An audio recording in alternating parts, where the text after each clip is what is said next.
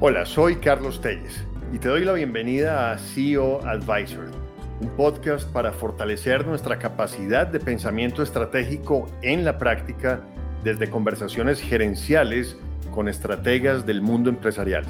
Gracias por tu tiempo y tu atención.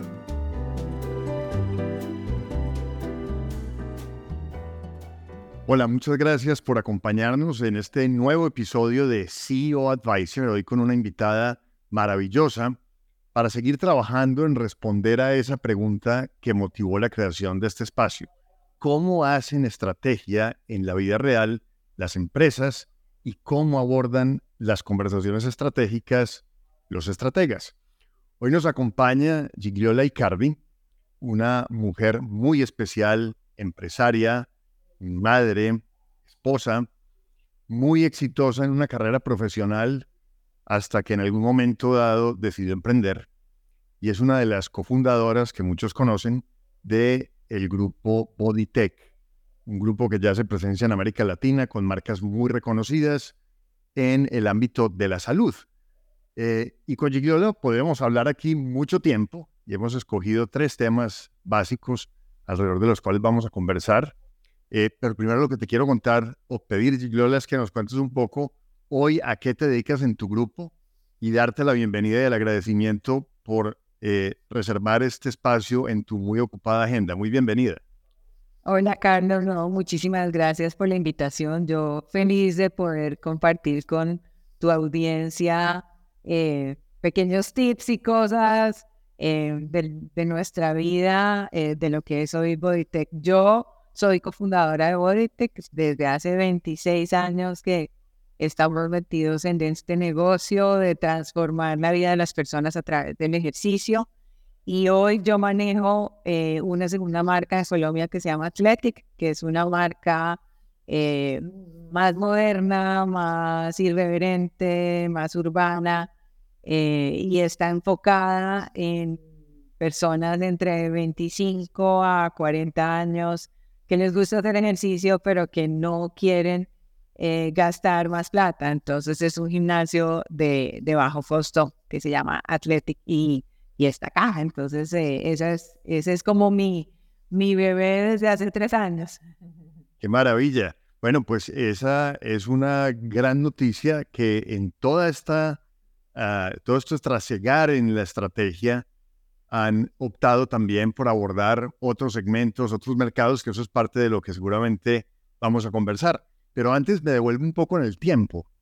Tú eres ingeniero industrial, eh, hiciste luego una maestría en administración, pero allí algo pasó eh, que después de una vida ejecutiva supremamente exitosa, a la cual pudiste haber regresado, eh, te picó ese deseo de emprender. Y la pregunta que te hago, porque nos escuchan personas del mundo ejecutivo, emprendedores, ¿qué fue lo que pasó allí o lo que sentiste que te invitó a ese cambio de vida?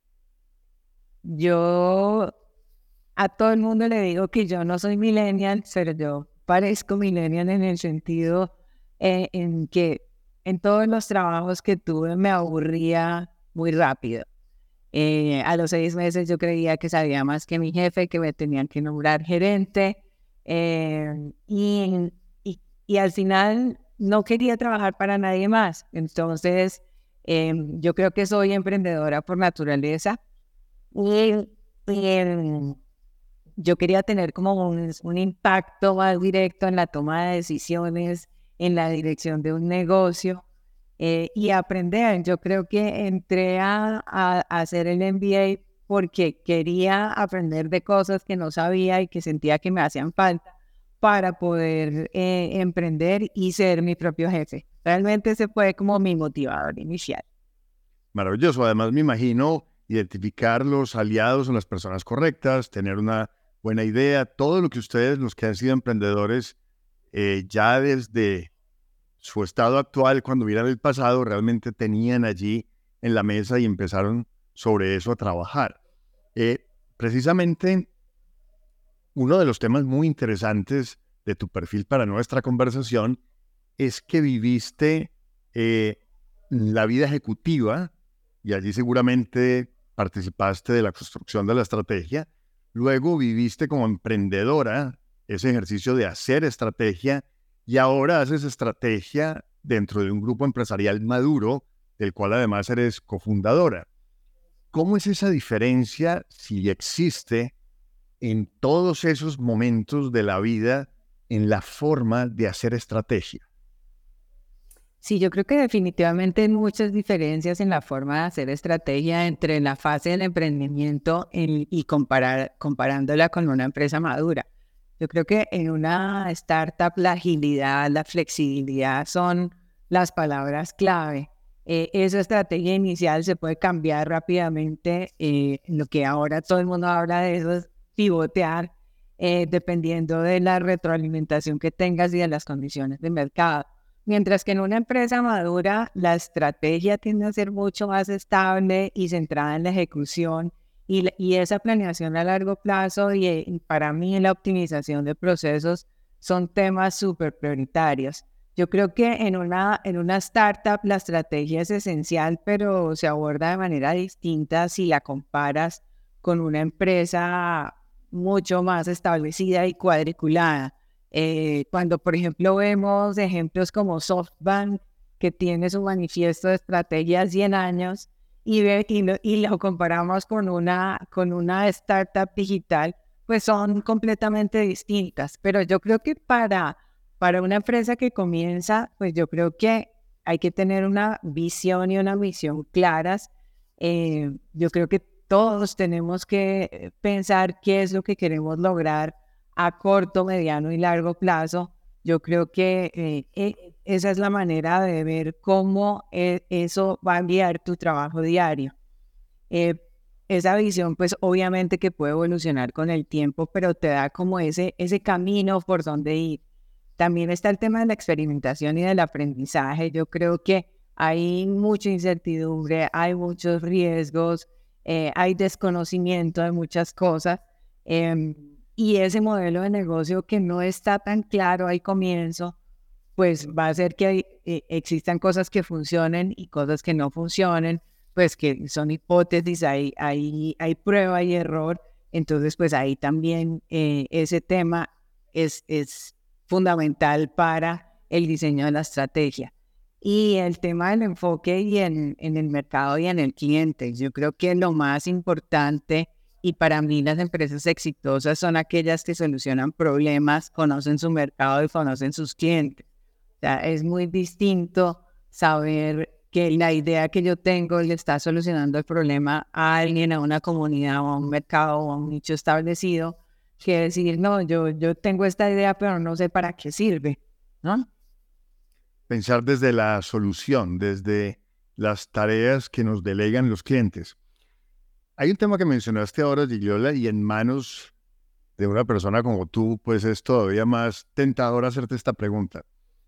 Hay mucha incertidumbre, pero jamás nos imaginábamos en febrero del año 2020 que estábamos a puertas de una cosa que llamamos pandemia, que quizás en el mapa de riesgos de muy pocos estaba, y que de alguna manera en un modelo de negocio como el de Bodytech tuvo un impacto bastante drástico e intempestivo.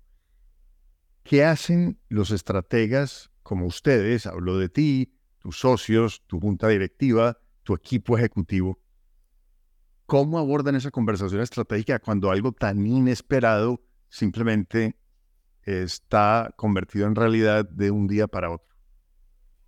Pues te cuento algo súper, súper chistoso y súper triste.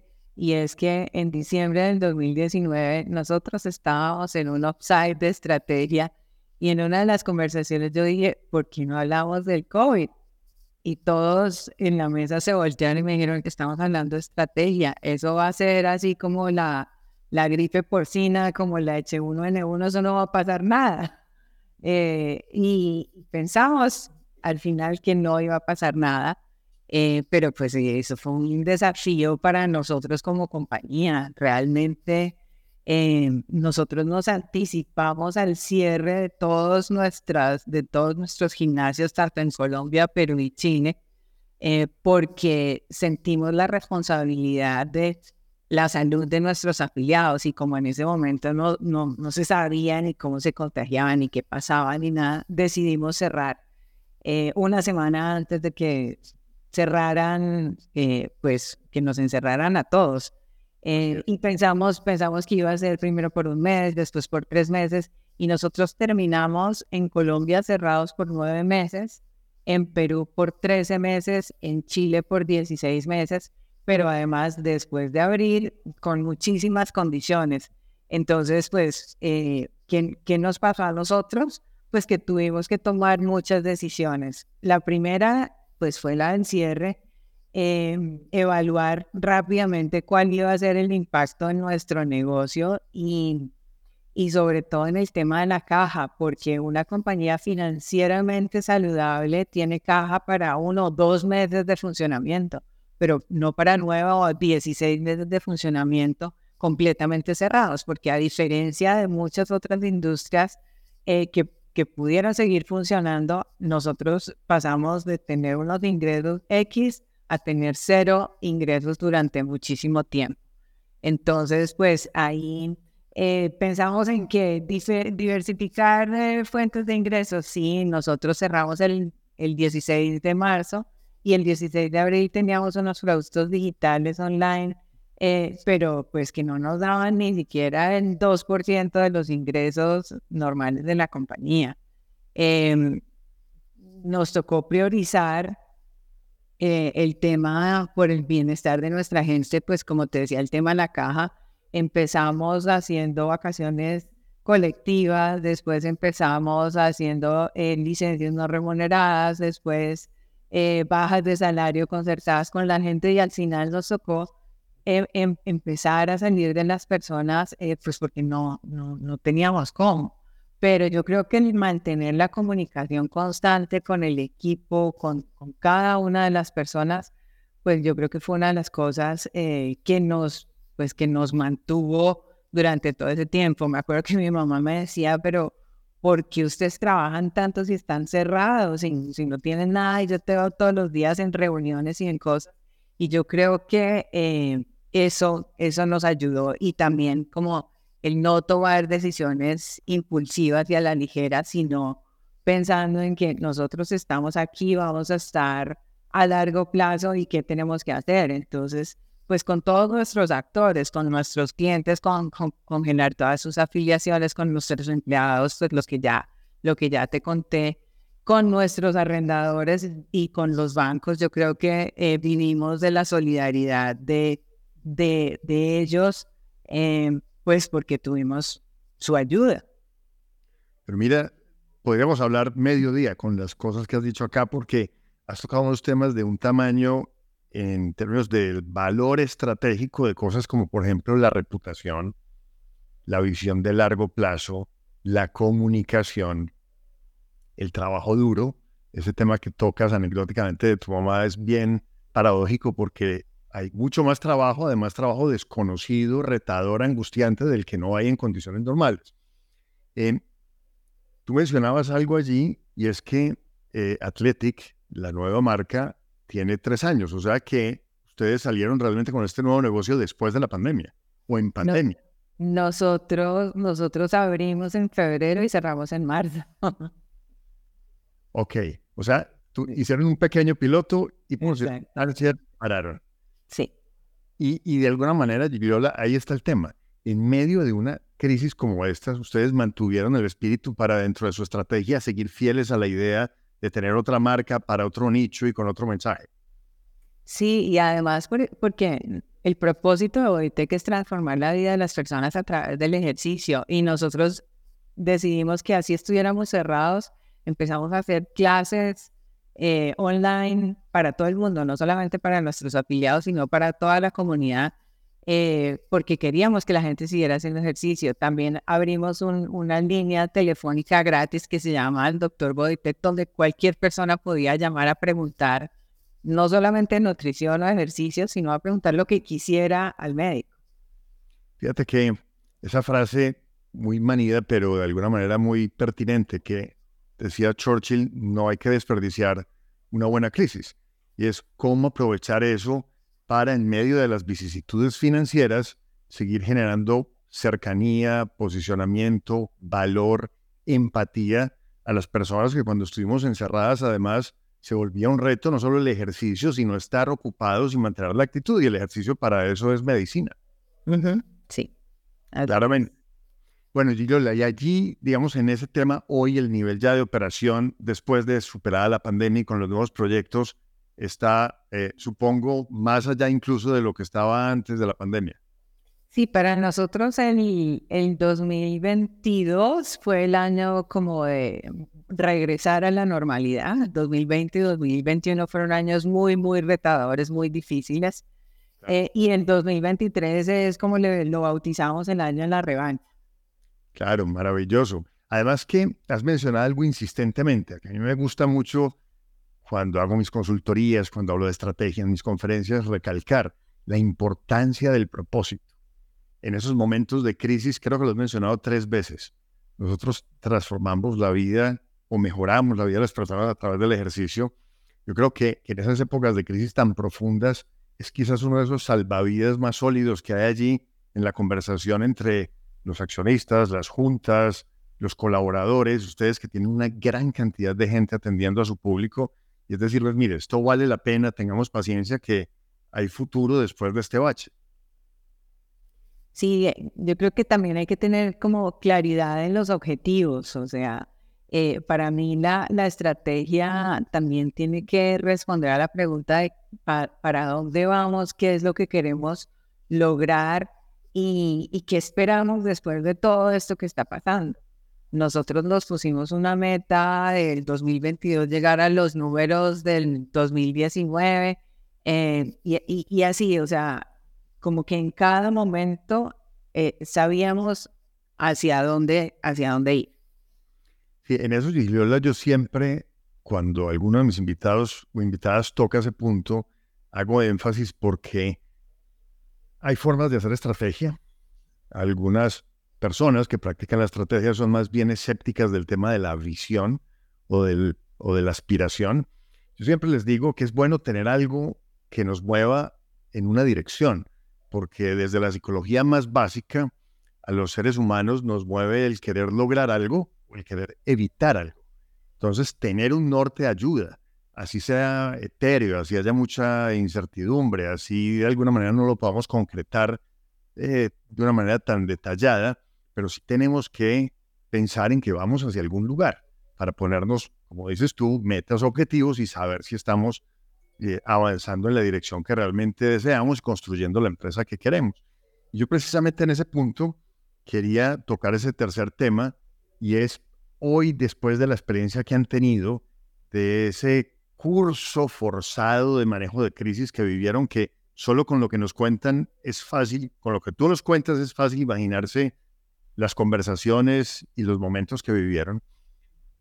¿Qué ves hoy que es clave para materializar la estrategia? O sea, si tú hoy desde tus aprendizajes fueras a aconsejar a alguien, mm, todo esto para mí son consejos, o sea, si me vas a aconsejar a mí, me dices, Carlos, cuando vayas a tus consultorías y hablen de factores claves para la ejecución de la estrategia, yo te quiero contar desde mi experiencia cuáles son los que yo hoy eh, identifico como más críticos.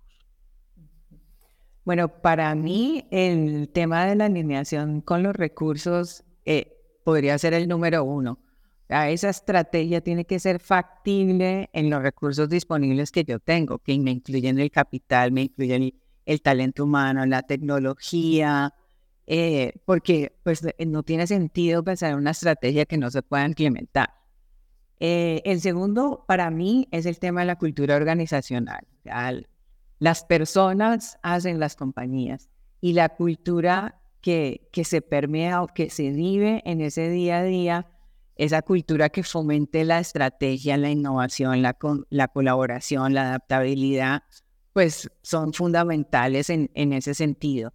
Em, la comunicación interna, yo creo que esa comunicación y alineación con todos los miembros de la organización em, es, es, esencial para garantizar que todo el mundo trabaje hacia, hacia los mismos objetivos. Eh, y hay algo que a mí me encanta y es la gestión del cambio. Yo aquí en la oficina, eh, nosotros tenemos una academia de líderes y yo doy dos cursos de esa academia de líderes. El primero es, sí, el primero es gerencia por compromisos y el segundo es gestión del cambio. Porque para mí una organización es como, como una célula que si no está cambiando, si no está evolucionando, se está muriendo. Entonces, esa ejecución de esa estrategia pues implica cambios dentro de la compañía. Y, esa gestión del cambio pues nos ayuda a minimizar esa resistencia y esa transición hacia las cosas que, que tenemos que cambiar. Y pensando al final, yo creo que en la sostenibilidad a largo plazo, porque esa estrategia no debe ser solamente a corto plazo y, no, y, y, y, pensando un poco en lo que pasó en la pandemia, nosotros no pensamos en la estrategia para sostenernos este trimestre, sino de verdad cómo nos podemos sostener como compañía porque en esta industria y en este sector, el 25% de las empresas se quebraron ni siquiera durante la pandemia, sino después de la pandemia, porque cuando tú estuviste cerrado, pues lograste que tus costos bajaran o se congelaran.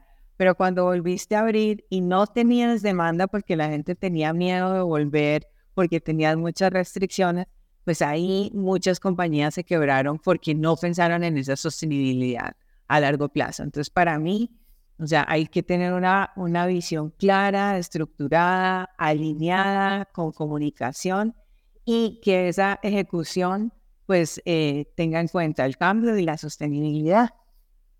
Oh, maravilloso, Yola. Y eso que mencionaste ahora, que sería un caso de estudio espectacular, ¿por qué la gente luego a algunos sitios no volvió y por qué a otros sí?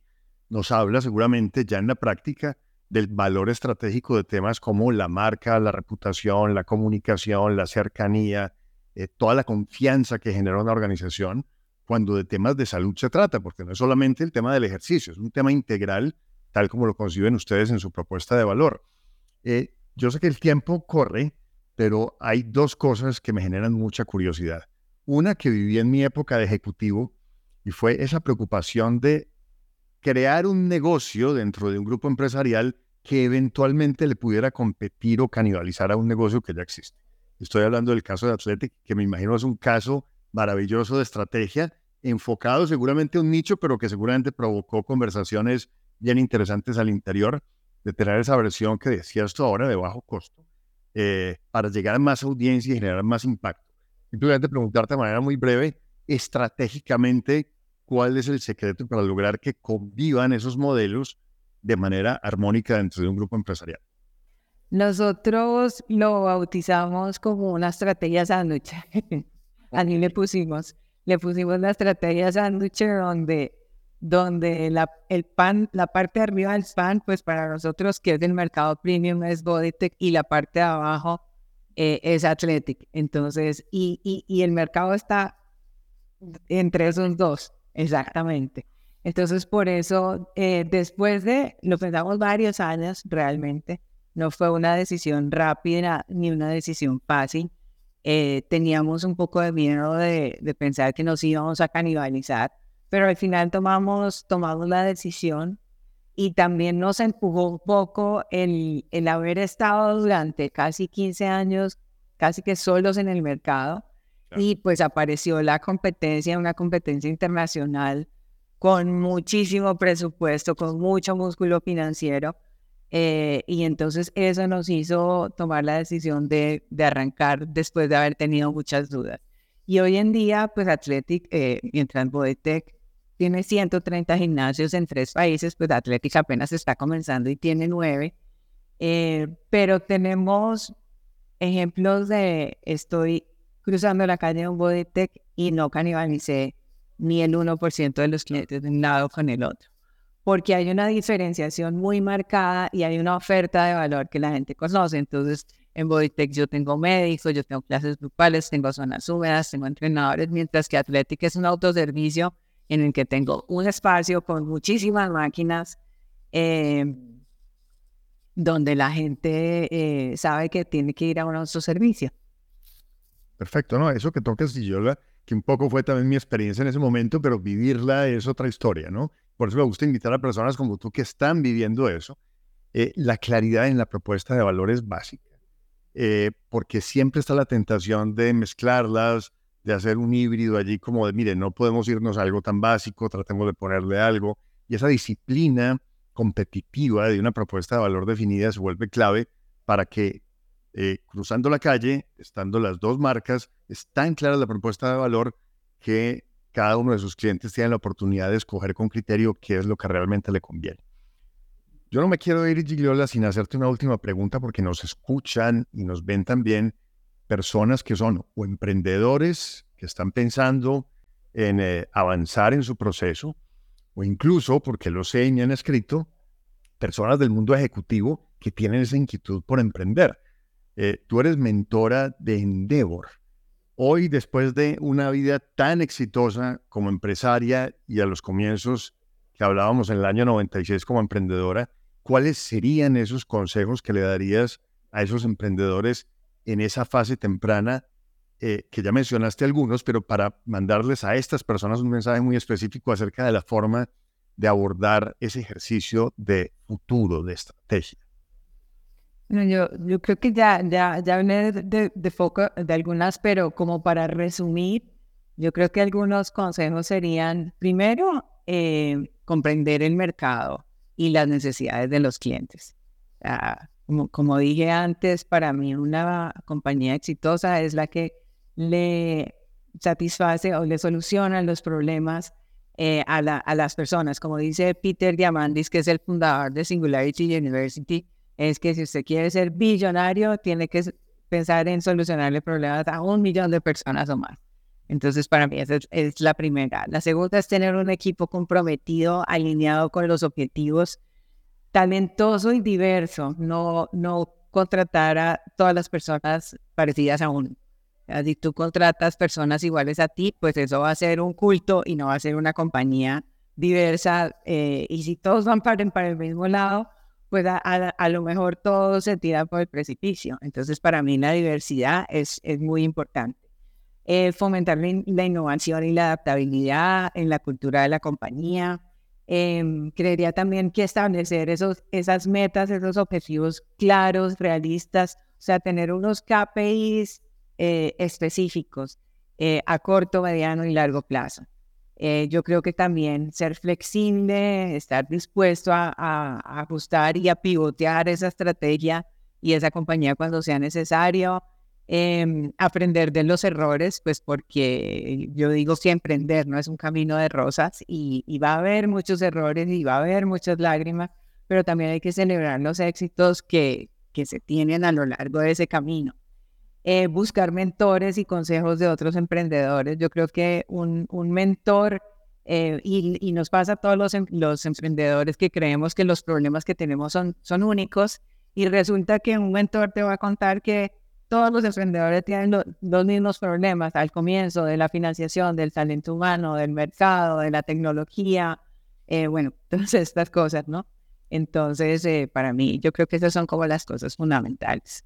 Pues te digo que yo, en mi condición de emprendedor, después de ser ejecutivo, tomo nota y agradezco enormemente tus palabras, sobre todo esa que dijiste de flexibilidad, que a mí a mi edad todavía me cuesta y que me llevó a animarme a un espacio como este, en un mundo lleno de información, de contenido y de podcast, pero donde necesitaba poner la voz y un episodio como este me llena de satisfacción porque valida esa importancia y necesidad de poner la voz de personas como tú, eh, con quien tengo el privilegio de tener una relación de amistad al servicio de tantas personas que han pasado unos años difíciles, que están incluso en el extremo del éxito y necesitan saber qué sigue.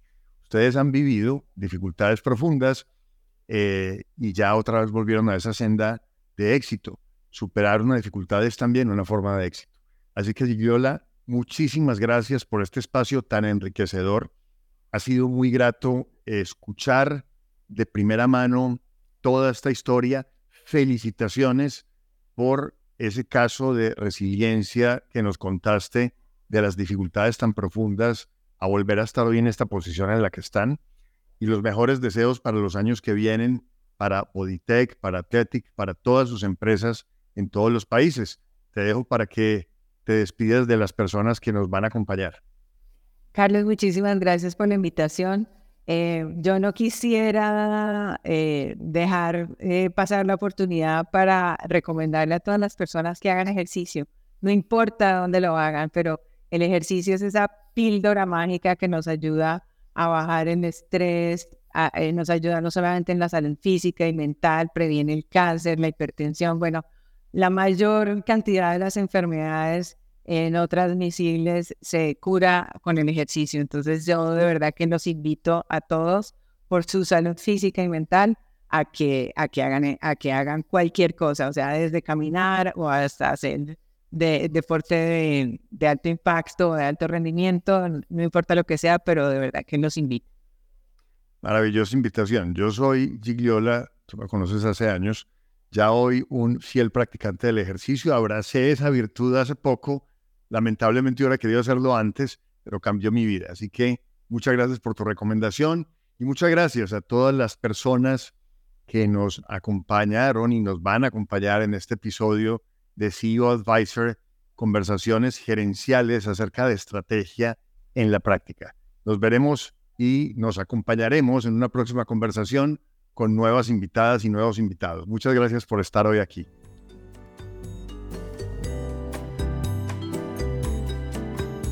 Gracias por acompañarme en este nuevo episodio de CEO Advisor. Espero que haya sido de mucho valor para fortalecer tu capacidad práctica de pensamiento estratégico. Te invito a aprovechar otros episodios, a visitar nuestras redes sociales, así como mi página web www.carlostelles.co. Y te deseo excelentes reflexiones estratégicas. Hasta la próxima.